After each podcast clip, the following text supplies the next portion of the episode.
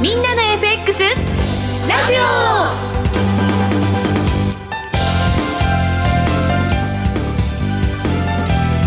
はい、リスナーの皆さんこんにちは。トレーダーズ証券の井口です。リスナーの皆さんこんにちは。内田まさです。この時間はみんなの FX ラジオをお送りしてまいります。改めましてパーソナリティは現役為替ディーラーの井口さんです。よろしくお願いします。よろしくお願いします。そしてえー、トレーダーズ証券の FX トレード応援団長小杉さんです。はい応援団長の小杉です。よろしくお願いします。よろしくお願いします。番組を盛り上げてくれる FX 女子愛坂美也ちゃんです。愛坂美也です。よろしくお願いします。よろしくお願いします。いいい天気が続いてます。このところ、そうですね。うん。うん。ちょっとね肌寒くもなりましたけれど、はい、やっと過ごしやすくはい。なってきました、そうですね、夜長何をしてらっしゃるのかなと思うんですけどやっぱり為やっぱり替を見ている。為替も見てますけど、ね、月も綺麗なんでね、お酒もなんか進みますよね。あやっぱりこの季節は。い。それってでも一年中じゃないですか。同じこと思いました先週も同じこと言ってたよね。だって先週二日酔いって言ってましたからね。そうですね。あのー理由を見つけてますいつも。今 は飲む飲む理由を。今はやっぱ月が綺麗なんで、はい。飲みたいななるほどなるほど。はい、はい。皆さんはいかがですか？皆さんはいかがですか？はい。ねそんな話もしたいなと思っていたら、はいはいはい。ん？はい。ユーロちょっと動いてますかね井口さん。ユーロ動いてますね、うん。ちょっと番組ちょうどこれ15分から番組なんですけど。結果出ました出ました？PMI, フランス PMI 速報値10月の結果です。えっと製造業 PMI が、えー結果42.6 42.6はい、はい。予想が44.4で前回が44.2でした。うん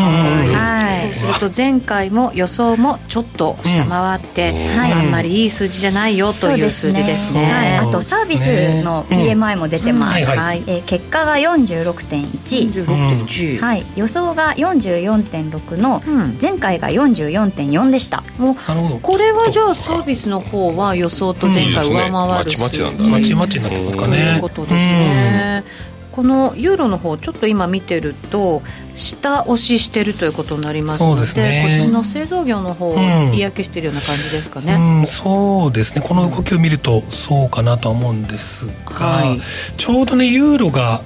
なんか高値を更新してたんで、あのーでここ今ショートも結構溜まってたんでね、あのー PMI がもしよかったらこのショートストップ出るかなと思って期待してたんですけど逆いっちゃってますね、うん。はい。まあ、上値試せずというところなのかなと思うんですけど、まあ、あと,、えー、と4時半にね、はい。あのドイツの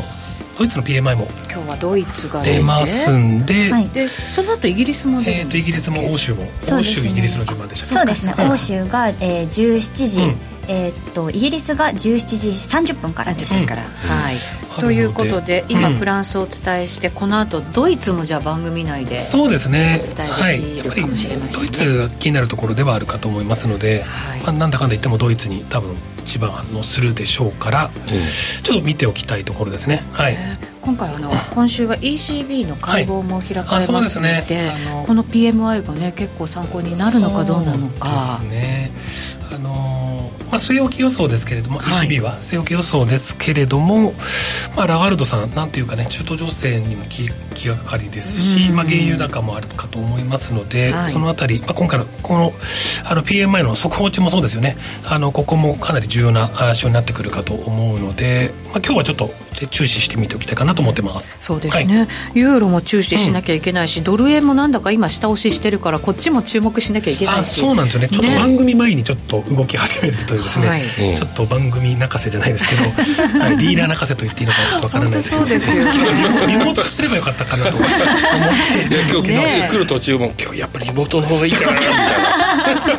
やっぱりディリングね。そうなんですよやらなきゃいけない時もありますもんね。はい。ここれだけ動いてくれるとちょっと現場にいたかったなって気はするんですけど。うんはい、はい。まあそんな中で進めていきたいと思います,、はい。はい。お願いします。ドル円現在149円41銭から42銭あたり、はい。この後のコーナーで解説いただこうと思います、この番組はトレーダーズ証券公式 YouTube チャンネルみんなの FX でも同時配信しています。動画配信についてはラジオ日経番組サイトでもご覧いただけます。YouTube YouTube のコメント欄からぜひ投稿してください。番組内でできる限り紹介していきます。それでは番組進めていきましょう。この番組はみんなの FX トレーダーズ証券の提供でお送りします。現役為替ディーラー井口義雄の相場の肝。さあ、それではここからは井口さんに相場の肝伺っていきましょう。はい。うん、そうですね。まず、ちょっとまあ振り返りになっちゃうんですけれども、はい、先週から、まあ昨日もそうなんですけど、ドル円が、うん、なかなかあのストレスのたまるマーケットで、うん、えーと、ずっと同じこと言ってたんですけども150円をなんとか攻めたいなって話を、はい、えー、していてですね、まあ、攻めたかったんですけど結局攻めきれずということで、ただもうずっとね、8090にいたじゃないですか。なのでもう席からも離れられず、とりあえず150抜けるとおそらく走るので、はい、ちょっとこう、マウスにこう、指を置きながら、歯ぎしりしながら見てたんですが、結局重かったですよね。やっぱりオーダー少し、あまあ150手前、オーダー、売りオーダー厚かったと思いますし、予想以上にやっぱり目の前にあの、まあ介入もどきもあったんで、みんなちょっとロングで攻めきれなかった介入もどき、警戒感はちょっと、あったのかなというところではありますね。そうですね。はい、なんか、96銭。97銭、うん、うわー、までそうです99銭まで来てなんでいかないんだよって思いました。今までのマーケットはとりあえず一回ねあの達成感出るため達成感出すためにも一回つけに行くのがまああの通例じゃないですけど行くんですよね。でまあ長い日が出て終わりで、まあ、一回そこ見たら僕も満足しようと思ってたんですけど、うん、あのそこがもう見れなかったんで意地になってちょっとずっと150円超えてくれっつって追随してこうなんて思いはあったんですけどただ疲れただけっていう相場に まあなってしまったかなというところですかね。そうですね。はい、先週のこの番組の中でも、うん、その IMF でしたっけ、うん。はい、が介入にちょっとね、苦言提出みたいな話もあって、介入しぬしにくくなっちゃうの？みたいなのがあって、はい、じゃあ上行くんじゃないの？っていう期待感もまたね、ね。高まったんですけど、ただなんか日銀が YCC の再修正をね、うん、するんじゃないかっていう報道もまた出て、まあ、そうですね。ね日銀の前の1週間ぐらいになってくるとまたこういう、ね、ヘッドラインが来てそこに振らされて、まあ基本的には円高方向に行きますよね。うん、だそこをまあ、拾いつつなんでしょうかね、はい、うん、またあの下がったところを拾うお仕事になるのかなという気はまあ、しているところではございますそうですね、うん、今でも149円40銭台に入ってきて,、まあ、下がってきましたね。久しぶりの押しですよね、はい、そうですね。あのもうちょっと深い押しは欲しい気もしますけれども、はい、はい、まあ、やっと動いてくれてっていうところが、あのロンドン時間になって見えてきたのでちょっとここから少し、えーまあ、レート見ていきたいところですかね。うん、はい、そうですね。9円台ですもんね。うん。所詮ね。本当に、変わんないもん。いつ見ても9円台だもん。そうなんですよ。だからこれだけなんかね、50銭ぐらい動くとすごい動いた気分になっちゃう。嬉しくなっちゃいます。そうそう。だってひどいと、もうなんか20銭以内で、なんか右往左往してて、もう、なんかいつ見ても変わらないみたいな、ね、なんかね固定相場みたいな。あれ？みたいな。エクセになっちゃったのかなとかって思ったりもしてたんですけど、はい、まあ、やっとね動きが出てきたかなと思いつつも、やっぱりもうちょっと深い押しは欲しいかなというところでしょうか。うね、買いたいと思ったら、もうちょっと深押ししてほしいよ、うん。ね、ということですね。今週のそのスケジュールの中では、ちょっと見ていきましょうかね。今週のしてくれるかどうかですよね、スケジュールをちょっと出してみたいと思いますが、はい、今週こんな感じになってますね。冒頭でお話ししましたけど、今、えーと、欧州の PMI、欧米の PMI、始まりましたけれども、はい、えっ、と、割とね、粒揃いというか、かなというところですかね。なんか気になるところありますか？うん。トルコの政策金利。トルコの政策金利気になるよね。トルコって言ってたもんね。トルコそうトルコですよ、えー、そうですね、えー、500ベースですよね。あの5%の利上げ。を予定しておりますが、まあ、どうなることやらってとこですけど。どうして5円で落ち着くんだろうな。まあそもそもがね、あのー、CPI60% 超えてますからなんとだから本来であれば国だよね。そうそう。前年同月比でね61.5%ぐらいだった最新でいうと。だからまあそこに合わせるねとなればね本当政策金利60%ですけど、まあ、そこはなかなか難しいと思うんで今段階的に500ベーシスずつ増やしてますよね。もし本当にね500ベーシス上げてくれるならやっぱりエルドアンさんやっぱり変わったねっていう気はするんで、ね、あの、マーケットは評価はするんじゃないですか？あの全然足りないと、まだまだあの実質金利で言ったらマイナスでしょってなっちゃうんですけど、うん、や、これから新しい政権、あ新しいね、あの中銀、あの変わって。エルカンさん。あ、うんね、ね。エルドアンさんも、っていうふうに多分マーケット少し捉えられると思うので、まあ確かに、あの、えー本当にね、500ベース上げられるのか注目したいですね。そうですね、はい。あの最初に上げた時逆に売られましたからね、あれびっくりしました。はい。そうそうそう。そうですね。まあ基本的にはやっぱ足りないんで、金政策金利足りないんで、まあただ、あの、ここはゆっくり、しっかり上げていくことがトルコは大事なんだろうなと、とははい。思っているところですかね。ね。見どころもありながらの1週間になりそうですけど、はい。そうですね。はいあとはどこ、まあそう、うん、そう、ECB、当然メインにはなってくると思うんですけど、明日、えっ、と、オーストラリアいって、CPI 確か先週、議事録で、結構、あの、高派だったんですよね。強気でした、うん。あちょうどこの番組があった火曜日でした。あよ火曜日で、はい高派で、えっ、と、まだまだ、あの、えーいまあ、高インフレだよみたいな、確か議事録で、で、今後は、まあ、まあ、お決まりのデータ次第、うん。上げるかどうかデータ次第、そのデータ次第って多分、明日のこれ、この CPI 次第とはいいうことを指してると思うと、結構注目度、高いかもしれないですね。そうですよね、はい。あの議事録が発表されたのはこれ10月3日分10月3日。の議事録だったわけですけど、うん。そねの時のコメントが、うん。インフレが想定していたほど低下していないと。うん。で、えー追加利上げを検討しなきゃいけないかもしれないねっていう。ということっていう話でしたはよね、このうん。CPI がじゃあどうなっているか。そうですね。ねここは割と、まあ、あの、議事録のこう、布石があってからの明日の CPI なので、うん。動きやすいかなと。まあ、どちらに転んでもね、はい。あの、動きやすいかなというところですかね。ね。このところではい。も先進国でははい。CPI 落ち着いてきてっていうそうですね。ね、まあそのうん。景気動向っていうところを見るとまたちょっと難しいんですけど、っていうところですけど、はい。気にしたいなと思ってますかね。うんその後、そうですねアメリカで言うと、そうですね、GDP、うん木曜日に速報値ですね。速報値なんで動きは出やすいかなと思っております。はい。で、フェドが、あー FRB が一番気にしている PC でフレーターもあるとそうですね。いうことで、えっ、と、来週ね、FOMC とか日銀とか、ちょっとメインイベントあるんですけど、十分、えー小粒な、なんか、重要、重たそうな指標が今週も揃ってるなっていう気はしますね。なんかもう来週までドル円動かないんじゃないのなんて思ってましたけど、うんそうするとこれ一瞬一瞬では結構動く可能性もあって、そうですね。ってことですかね。はい。あの、ドル円が1週間ぐらいひどいレンジで動いてたので、まあなんかエネルギー自体は溜まってると思うんですよね。なので、これからまあ反応してくれるといいな、まあ希望も込みですけれども、あの、もうこの狭いレンジは見たくないので、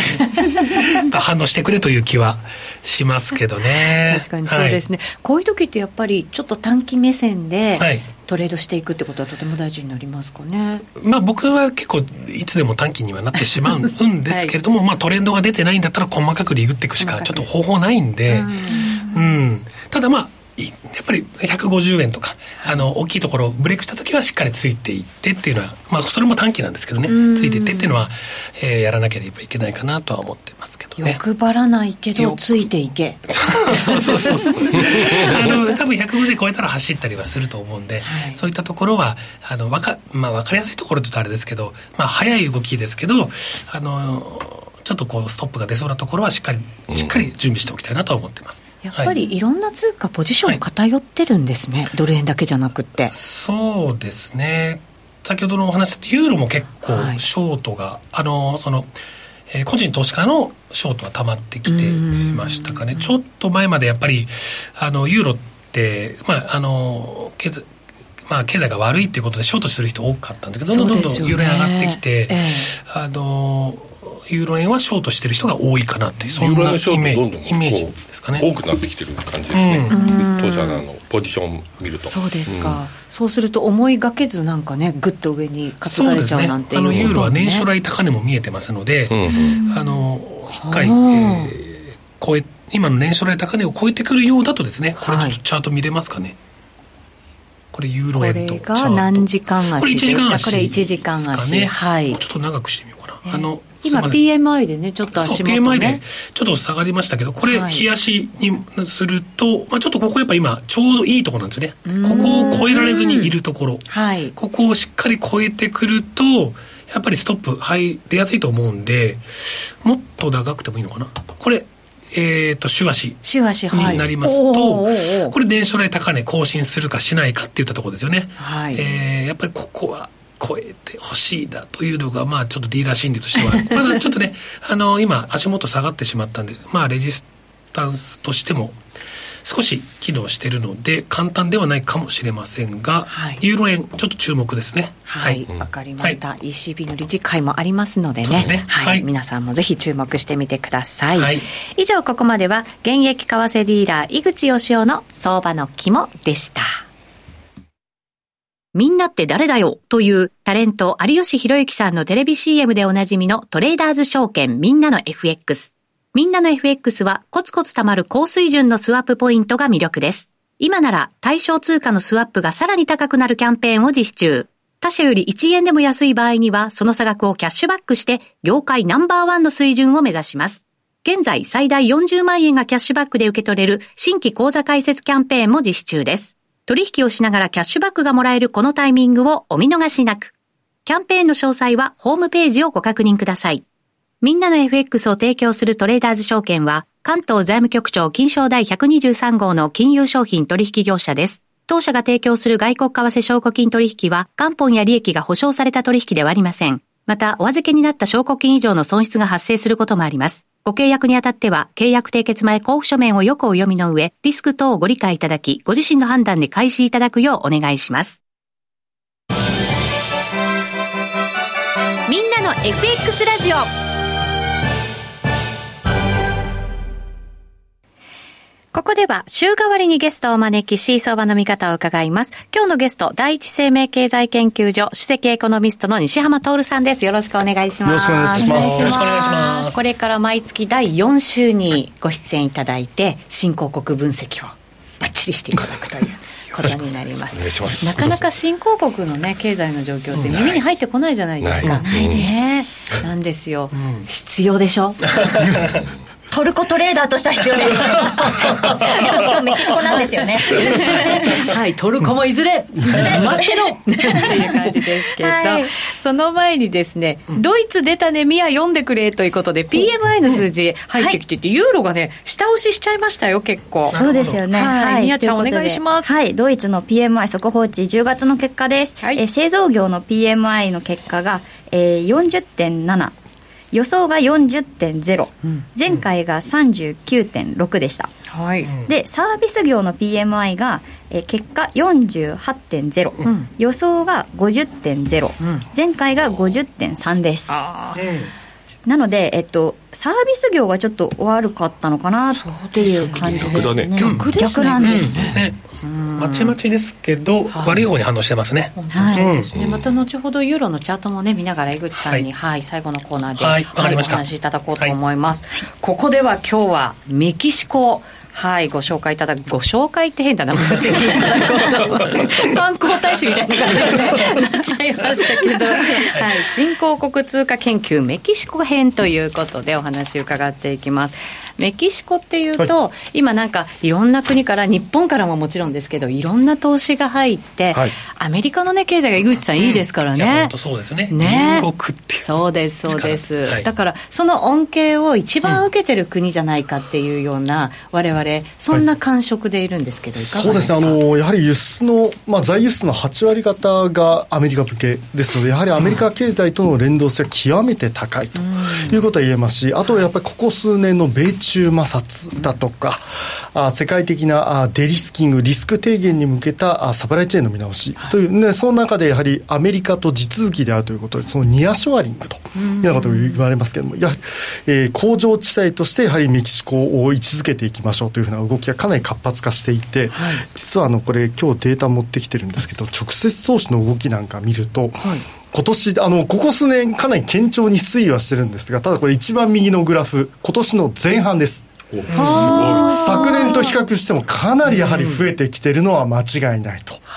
いうところで、やはりこのアメリカ経済が堅調に推移してきている、プラス、ニアショアリングでやはり自分のところに投資を呼び込みましょうという流れ。えー、どちらかというと今のですねロペス・オブラドール政権ってあんまりこう投資に対してあんまり前向きではないということで前向きでえー、前向きではないというかどちらかというとそう国内で貧困層だとかにばらまきましょうというふうなどちらかとしてこう施行するような政権なんですけれども、はい、ここに来てようやくじゃあやっぱり投資受け入れるために減税しましょうかねとか、ちょっとこう腰重い腰を上げるような動きも出てきている中で、はい、やはりメキシコに対する注目度というのは間違いなく上がっているということは言えるのかなと。はい、でかつあの実体経済なんか見ていただいてもですね、これ実質 GDP の推移ですけど、どうしてもあの新興国だと前年同期比という折れ線グラフの方に注目が集まりがちで、これ直近の4、6月の水準で、えー、前年同期比で、えー、3.6%というような水準なんですけども、ただこれ、えー、棒グラフの方が季節調整値。なんですけど、まあ、日本だとかいろんな国で言われる、いわゆる前期比年率の水準で見てもですね、実は4、6月って、えプラスの3.68%、結構堅調なんですよね、はい、もうコロナ禍で一旦落ち込んだところがき、きちんとやはり底入れしてきていると、でその原動力って何ですかって言うと、やはりアメリカ向けの輸出が堅調でですね、はい、これもお見せしますけれども、やはり輸出額見ていただくと、まあ、これ、米ドルベースになりますけども、まあ、堅調に推移してますねと。で、やっぱりその多くがアメリカ向けですし、かつ、メキシコって CPTPP も加わってますので、はい、CPTPP。いわゆる TPP ですよね。なので、やっぱりこの、えー、他、えー、メキシコを除く10か国向けの輸出だとかですね、はい、そういったところにもやはりかなり堅調に推移していると。で、特にやはり米中の関係が悪くなる中で、アジア向けの輸出だとかっていうのも実はですね、あの、近年は、えー、ドイツ系の企業がメキシコに投資をしてじゃあアジアに輸出しましょうとかそんな動きもあったりするんですね。今までってドイツってやっぱり中国との結びつきがものすごい強いイメージでしたけど、はい、そこをじゃあちょっとまあほどほどにしてそうですね。あのやはりメルケルさんとの蜜月関係っていうのはやはりちょっとこう引いてきている中でじゃあ他に投資できる先ってどうでしょうねってなった時に、うん、やはりこのアメリカが目安ニアショアリングの動きもあって非常にこうメキシコがやっぱり注目を集めやすくなってきているということもあって非常にやはり景気にとっては追い風になるような材料がいっぱいあるというのが実態かなと。いうところです、ね、そうするとじゃあ我々が感じてるメキシコって好景気なんじゃないのっていうのはそのままやっぱりそうですね。あの特にその FX の世界だとやはりメキシコペースは非常にこう注目を集めてるって先ほどからいろいろな話を伺うんですけど、やっぱりそのファンダメンタルズを見る限りはやはりこれは堅調だよねと。いうところ、うん。うん、でかつあのここ数年とてもあのインフレに苦しんできたんですけれども。新興国ですからね、はい、特にですねやっぱりあのメキシコはじめ中南米の国々ここ数年あの大干ばつに見舞われていてそれもあのかなりこうインフレを促す要因になってきたんですけども、で去年なんていうのは結構あの二十数年来のですねかなりインフレ率になったのがようやく足元こう落ち着いてきている。直近9月の水準がインフレ率ヘッドラインで4.5%で、えー、エネルギーと食料品除いたコアで見ても5.8というふうな水準なのであのグレーのところがですねちょうどあの中銀の求めるインフレ目標だとすると、目標よりはまだ上だと。いうふうなところではあるんですが、ただ、最悪期は過ぎてるねと。8か月連続で鈍化してきてますし、まあ中銀自体もようやくこう、利上げ局面は休止に向かっている。ただ、あのレンジをですねまだ上回ってるのでまだ利下げは早いよというのがどうも中銀の見解。そうなると、えー、政策金利今11.25%、うん、11.25でインフレ率が4.5%ですこれ実質金利考えるととても やっぱりプラス幅が大きいと。なるとやはり FX を投されるやっぱり投資家の方々からするととても妙味があるよねという向かいが方向になってきていると。い。うとこかと思うんですがただおそらくあの投資されている皆さんからするとなんでこの2か月こんなにペソ下がってるの？っていう下がってるんですね、今ね。今、こう聞きたいです。そうなんですね。これですね、あの、メキシコ政府が8月の末にですね、為替ヘッジプログラムっていうのをこれずっと2017年、うんアメリカがトランプ政権だった時に実は行ったものなんです。為替ヘッジプログラム。っていうのが行って、はい、これ何かっていうと、もうペソが安くてしょうがないと、うん、困っちゃうと。インフレになっちゃうよという時に、まあ、ちょうどこれにグラフご覧いただいたと2017年でインフレがちょっと上振れてる時なんですね。確かに、はい、あの時にインフ、まあ、ペソ安になって、さらにインフレが加速することを警戒して、為替ヘッジプログラムってあったんですね。で、それ何なのかというと、トランプさんがこう壁作ったりいろいろして、メキシコにとってはどちらかというとこう逆風が吹き荒れていた時だったので、うんはい、ペソ安を抑えるがためにやったプログラムですね。うん。でこれ介入とかそういうことではなくて、えーでは、まあ、介入あの実質的に言うと、どちらかというと、まあ、あのお資本規制に近いのかもしれません、どちらかというと。という形で抑えたということがあるんですが、ただ、これペソ高がここ数か月、あのこうまあ、この1、2, か1 2年ぐらいですね、進みすぎてると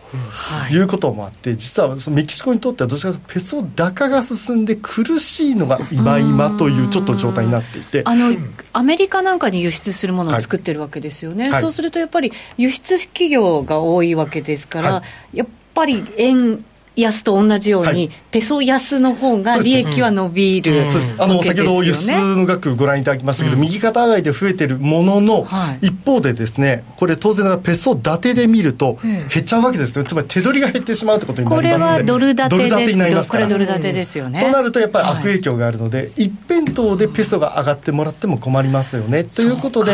そのお為替ヘッジプログラムの段階的縮小というのを8月末から行ってるんですね。結構直近でそうなんですね始めたんですね。ということもあって実はそれ以降この2か月ペソが下がってるあという状態なんですね。それが犯人でしたよ。はい。それがで犯人これなんでペソ高になると困るかっていうのが、はい。もう一つ移民送金なんですね、うん。ですごい額なんですよね。はい、あの GDP の4%に相当します。でほとんどがアメリカから来るのでアメリカでいわゆる一生懸命働いてる方々がメキシコにこう送金してくれてる額これグラフに出てますけど右肩上がりで実は増えてるんですね。おおすごい。みんなね、頑張って働いてますよ。それをね、地元にちゃんと送って、仕送りしてそうそう仕送りしてね。でこれがまた家計消費を支える要因になってたんですがこれペソ高が進むことに何が起きたかっていうと、ペソで換算をするとこんな感じで減少してたんですよね、落ちた。ね目減りしちゃうんですよ、ね、働いても働いてはい。もですね。減っちゃう。これ日本において起こってるいわゆる円安で日本に来ている方々がいわゆる地元に仕送りするのが難しくなったと実は似ているような。そうですね。で構造は一緒だ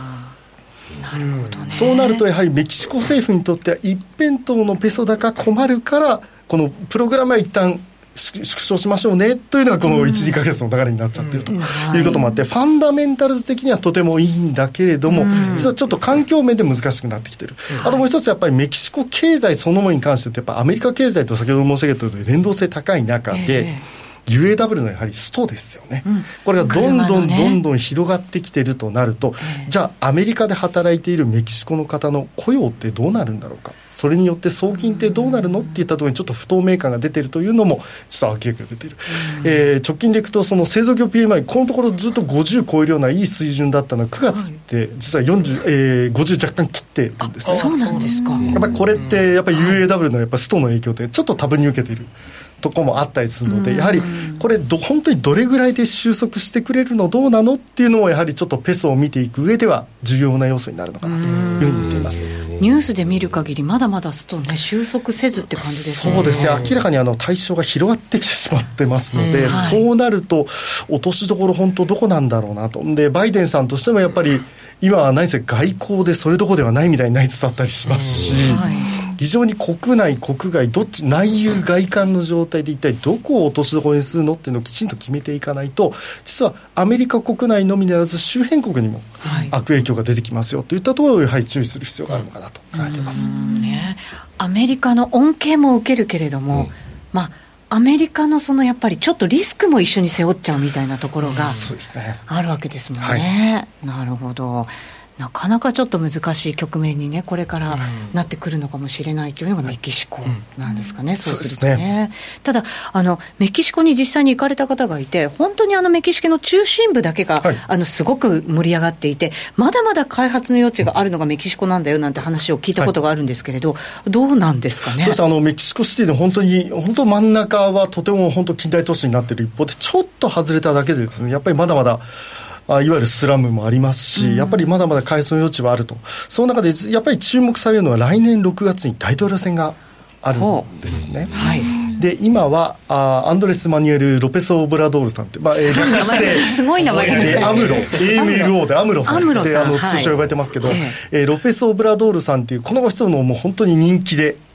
ある種持ってるもんで,、でこの後継者としてシェインバウムさんって方が与党候補になってます、はい。で一方野党はいっぱいその政党あるんですけども今回大統領選に向けては統一候補。でガルベスさんっていう方ガルベスさん。になりました、はい。ただシェインバウムさんもガルベスさんもどちらも女性ですなんかガルベスさんって聞くと男性っぽいですけどね、巨人にいたもんね。名字のね なるほど。女性なんですか、はい。なので次の大統領はどちらがなっても女性ですという感じなんですね。ただ先ほど申し上げた通りロペス・オブダロードさんってどちらかというとビジネス界から見るとあんまり望ましくない。ああなるほどですね、ど。どちらかというと左派政権で、うん。えーこう富をどちらかというとお貧困層だあ低所得者層にこうばらまくっていうふうな方向をやるのの政策を施行するので経済成長という観点からいくとどちらかというと足を引っ張る。傾向にある、一方で野党に関してどちらかというと新自由主義なんです。これはまたこれでちょっと極端な方向にあるので、はい。えーどっちに向かうっていったところで一つ注目されるのと、でもただあの先ほど申し上げた通りロペス・オブラドールさんがようやく重い腰を上げて上げたとおっしゃいましたよね、はい、あのニアショアリングの受け入れに向けて減税だとかそういった方向でちょっと企業寄りに動こうかなっていう動きもあったりするので、はい。でその息がかかったシェインバームさんっていうことで考えるとあんまり大きな政策の変更っていうのはないのかなと。今のその、まあ、大統領ですか？ら、はい。とても人気の方で。ですね。で庶民にも優しかったけれど企業にも優しくなりつつあると、はいうん、そうするとじゃあそれをまあそのまま引き継いであの何事もなく変わっていく。いく可能性っていうのも十分に考えられるかな、まあ、世論調査の動きだとだとかを見ると、まあ、今の与党がそのまんま勝つと。いう見方の方あの見立ての方がどちらかというとやっぱ多いですので、はい。そういう意味では、まあ、大きな差異はないのかなっていうところですが、ただ気になるのが、大統領と同時に行われる議会選ではい、ねじれ状態が起こると、ちょっと物事が決まんなくなるなんてこともあったりすちなみに今はねじれてない。ない状態なんですよね、はい。なのである種やっぱり物事が決まりやすい、はい。一方でやはりこれねじれるとなると、まあ、これいろんな国、まあアメリカなんて大元ですけども、全く物事が決まらないなんていう状態になってますけど、やっぱりそういうふうなことになりかねないですので、そういう意味でやはりこのお大統領選と同時に行われる議会選の行方はい。が意外にもしかしたらペソ相場にとってちょっとあいろんな意味で影響を与える可能性っていうのも見ておく必要があるのかなと。ねじれる可能性あるんですか？うーん現状はですね、まあ、その可能性低いんじゃないの？っていうふうな見方がある一方で、ちょっと大都市部と地方の間で、やっぱり支持層にちょっと差異があったりする。あと、ここ数年やはり、世論調査があんまり当てにならないよねっていう選挙多いですね。例えば、この週末行われた、あの、えーアルゼンチンの大統領選アルゼンチン。はいはい。見てもですね、えーミレイさんが勝つと思われたのが、あれ ?1 位じゃなくて2位だったんだみたいなこともありましたので。相場ガタ落ちですからねあれでね、まあそうですよね。債券も株も為はい。替も。はい、なので、やはり世論調査の結果だけではなかなか見通せないといったところもありますので、そこはちょっと最終的にやはり期日が近づく中で慎重になる必要性っていうのはあるのかなと考えています。しかもアメリカ経済のね、恩恵を受けるところですから、そのアメリカ経済がちょっと頭打ちになって、ちょっと悪くなってきたなんていうことになると、はい。若干やっぱりメキシコの国内でも不穏なムードが高まってきてもおかしくはない。そうですね、アメリカ経済がおかしくなるとなると、当然、メキシコ経済も足引っ張られますし、あとやはり来年というと、アメリカの大統領選もありますから、ですおね。ーそうですよ。うん。ここでまたぞろ、トランプさんってなってくると、また壁？今の方でも作ってるんですもんね、バイまあ、デンさんも、ね。まだ作ってますけれども、ただ、まあ、先ほど申し上げた8月末に、えー段階的縮小をやった為替ヘッジプログラムって、これ、トランプさんがアメリカで誕生して、ペソ安がどんどんどんどん進んだときに、それに歯止めをかけるためのプログラムとして行われたものなので、うん。はいまたそっちの方に動かなきゃいけない。可能性も出てきますし、なるほどね。非常に実はメキシコとしては、このアメリカの行方というのも、ちょっと戦々恐々として見見てるというところになるかと思います。あーなるほどね、本当に状況によって為替もものすごい動きやすくなる可能性がね、あるということですから、それだけやっぱりリスクもあるよというのが、そうですね。はい、政治、はい、そうですね、あの新興国は意外にあのファンダメンタルズ、経済面プラス政治が鍵を握るのが大きいですので、そこもあのなかなか情報を得にくい中でも、できるだけこう取っていただくというのが大事かなと思ってます。ね、一人一人もでもすごく裕福裕福というか、豊かにはなってきてるんですね、メキシコは一人当たり。GDP はもう1万ドル超えてますから、平均値はそれなりに高いんですが、問題はやはり格差が大きいというところですよね。これが当然ながら左派政権ができる、誕生するやっぱりゆえんにもなってますでここでやっぱどう是正できるかっていうのも、まあ、あー今の政権、次の政権のやはり課題になるんだろうと思います。そうですね。アメリカ経済におんぶに抱っこにならないための何かこう自国の産業みたいなものというのはないんですか、まあ、製造業あるんですけどやっぱどうしてもマーケットいわゆる市場という観点でいくと隣に大きすぎるものがあるのでやっぱりそれを無視してどうこうというのはできないのが実情かなというところですよね場所的にももうなかなか切っては切り離せないそうですねということなんですねわ、かりましたこの後ペソの行方については井口さんにも伺っていこうかなと、そうですね、ゆっくり見ていきたいと思います。ここまで西浜さんでした。また楽しみにしております。ありがとうございました。ありがとうございました。みんなって誰だよというタレント有吉弘行さんのテレビ CM でおなじみのトレーダーズ証券。トレーダーズ証券では FX は初めてでちょっぴり不安というお客様向けにぴったりなライト FX をご用意。ライト FX 専用通貨ペアではスプレッドもスワップポイントも通常より競争力の高い水準でご提供しています。現在最大40万円がキャッシュバックで受け取れる新規口座開設キャンペーンも実施中です。取引をしながらキャッシュバックがもらえるこのタイミングをお見逃しなく。キャンペーンの詳細はホームページをご確認ください。みんなの FX とライト FX を提供するトレーダーズ証券は関東財務局長金賞第123号の金融商品取引業者です。当社が提供する外国為替証拠金取引は元本や利益が保証された取引ではありません。また、お預けになった証拠金以上の損失が発生することもあります。ご契約にあたっては、契約締結前交付書面をよくお読みの上、リスク等をご理解いただき、ご自身の判断で開始いただくようお願いします。週刊 FX ストラテジー。さて、ここからは投資戦略、井口さんに伺っていきたいと思います。はい、コメントにも、アムロとか、ニュータイプっぽいとか、ランダムじゃないですか。ね、女性大統領っていいな、なんて声もあって、ね、どちらになっても女性ってすごいですよね。本当そうですね、うん、メキシコもちょっとなんだか見ていきたい国の一つになりましたけれど、ね、去年見ていかなきゃいけないものたくさんあるんですよ、そうですね。まずちょっと西山さんにせっかくね、うん、あの、解説いただいたんで、ペソ。ペソのチャートから見てみましょうかね。はい、どんなだろう。長めの足ですけれども、うん、まあこの何年か、まあ、無双の強さを誇っている メキシコペソ円ですよね、はい、週足でもっと下からいくと4円ぐらいから来てるんですけれども8円1回、えー、8.5までいってというところですが、うん、足元、ね、先ほどお話ありましたようにちょっとえー、調整が入りましたとい。うところではありますけれども、やっぱり、あのー、まあ、リスクもね、当然ね、あるというお話ではあったんですけど、はい。ね、最大のリスクだと、うん、まあ、トランプさんもっていう話も ありましたし、はい、あの、そういったところ見ていかなければいけないんでしょうけれども、あのー、まあ、実質金利で考えると、もう、あの、何もなければ理論的にはですよ、上がっていく通貨ということになりますので、うん、政策金利の方が高くて、インフレの方が収まっているということで、うん、まだ、えー、先ほどのお話ですと、年内はあの金利キープするということですので、実質金利で考えると理論上は、はいえー、トルコリラと違って、うん、えー、何もなければ上がっていくとですね。で、トルコリラは、トルコリラは何もなければ下がっていくと。これからに期待です。トルコはこれからだ。なんか真逆だよね。そうですね。っていう、やっぱり、やっぱり今日あのお話聞いてもそうだなと思って、やっぱ優秀な通貨ペアだなっていう気はしますよね。なので、ね、まあ、おしめらしいおしめもなかったので、えー、おしめ買いということになるのかどうかというところではあります。はい、ただ、ちょっとディーラー目線で言うとね、あの、メキシコペソのロングがもう結構膨れ上がってるんで。やっぱりね、金利つきますしね。うん、あの、まあ、人気なのは、ね、あの、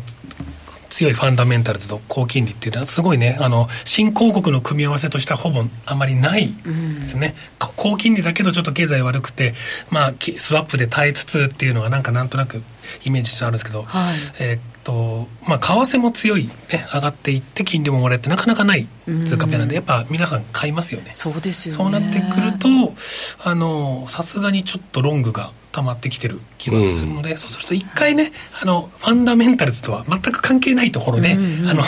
スポスポスポってスパイクって言ってシュンっていう動きがあるかもしれませんよっていうのだけは、はい、あのどうしてもちょっとディーラー目線だと思っちゃうところですよね、ロングのストップを借りに行く動きですね、うん、なるほど入らないかどうかはちょっとありそうですもんねストップがね。そうですよね。あの一回下に振ってから上がるっていう方がまた燃料も溜まってくので実は上げやすいんですよ、一回このまあちょっとあまり言葉が良くないかもしれない。このロングを振り落としてから、はい、ある程度きれいにしてからまた上がっていくっていうのはあのあるかもしれない、まあ、それはちょっと、あの短期の話ですね。あの中長期であのゆっくりやる方にはあまり関係のないそうです、ね、あのノイズのお話でははい、ただこれまでなかなか買えなくてっていう人たちもね、はい、買いたくても買えない人たちがい。たとするならば、はい、それがちょっとね拾っていくチャンスになる可能性はありますね。そうですね。はいメキシコペソ、まあ、確かにすごくこれを見る限り、はい、超有料という気しかしないですよね。はい、はい、ということで、メキシコのチャートでございました。はい、ではちょっと戻って、うん、えドル円ちょっとやっぱり見てもいいですかね？はいもちろんです、うん、今149円の47銭48銭あたりでの、ね、そうですね。えー、っとやっと動きが出てきたんですけどもでも結局やっぱり149円台から動けていないというところは変わってい。なくてですね、はい、まあちょっと今1時間足見てます。もう4時間ぐらいにしてもいいですかね。えー、っとうん。非常にこの辺りですよね、えー、レンジが続いていて、まあ、下髭はこれ無視するとほぼ150円つかず下もこのまあ今140 9円、えー、4030ぐらいではやっぱり抑えつけられているっていうところですかね。ここで止まっちゃうと本当に止まっちゃいそうですね。ここでだから止まってほしくないところですよね。一気に行くなら下一回振ってから、はい、えー、押し目を作ってくれというところですかね。うんそんな気はしてだからドル円150円にオプションのピンがいっぱいあるっていう。あそうなんですか、うん、はい。そうですね。それが更新日が今週結構集中してるっていうので。レンジ、うん、レンジを加速させているような気はします。で毎度毎度、まあ、来週ね、会合ありますからね。そうですね。ね、うん、で会合のところで言うとやっぱりえーと、と10月31日ですよね、えーはい、月末。日銀政策金利、うん、決定会合ですけど毎回毎回ね決定会合の前には何かしらリークだ、はい。ね、ヘッドラインだって言って下がってますよね、前回もね新聞で出ましたもんね、はい、そうなんですよね。って言って失望失望と言っていいのか分かんないですけど何も変わらずという展開がまあ多いわけなんですけどやっぱりそこは、はい。えー、と今週警戒しなければいけないところなんでしょうね。ですので、まあ、どっかで、えー、急落、下押しする場面はあるかもしれない。まあ、そういうのはのぞ、はい、なんかあったらいいなとは思ってますけどね。はい。そうですね。なんかコメントにもあるんですけど、うん、あの、みーのすけさんから、はい、あの、もうちょっと深い押し、のとこっていくらぐらいですかっていう、そうですよねですね。まあできればですけどこのまあえっ、ー、と前回のヒゲでいうとこれが、えー、1円ぐらいは下がってるのか。なのでまあ148円台では買いたいか、まあ、できればミドルっていう感じはしますけども、はい、えー、それぐらい深い押しがヘッドラインで入ってくれたら嬉しいかなっていう気はしますかね。はいなんでしょうね、入ってくるとしたらね。やっぱ、あれじゃないですか？何ですか？マイナス金利解除とか。おお、そこまで踏み込む。もう、ハロウィン引き締めやってくれないと動かないですよ、もう。だってみんな、YCC 修正しないでしょみたいな雰囲気でニュース反応しなくなっちゃってますもん。あ確かに。あれが出た時、行かなかったですもんね、下にね。うんまあ、今になってって感じもしますけどね。いや、本当そうですね。どういうタイミングで入るかちょっと難しいですよね。うん、あの、この間下げたこの、このヒゲもそうですよね。あの、特別その、え物価見通し上昇っていうね、あの、3%に来年するっていう話が出た時に、まあこれヒゲつけたんですけど、はい、結局これって前からね、あの物価見通しを引き上げるという話は全然あったにもかかわらず、うん、ここだけに反応するという、まあ、ちょっとよくわからない、まあ、答えを言うと、ね、おそらく、うん、あの HFT、高速取引で、うんえー、掘っていったっていうところなので、アルゴリズムに反応するかしないかだけの,、ね、あのものだった、まあ、戻りがすごく早かったんで、やっぱりそういうことなんでしょうね。本当そうですね、そこについていくのはなかなかちょっと難しいですからね。警戒はしつつ。そうですね。あのスピードについていくのはなかなか厳しかったと思うんですよね。はい。ということで、はい、いろいろイベントもまだありますのでね、はい、注意しながらトレードしていただきたいなと思います、うん。はい、それではまた来週皆さんとはお目にかかったりお耳にかかったりしたいと思います、それでは皆さんまた来週です。さようなら。さようなら。この番組はみんなの FX トレーダーズ証券の提供でお送りしました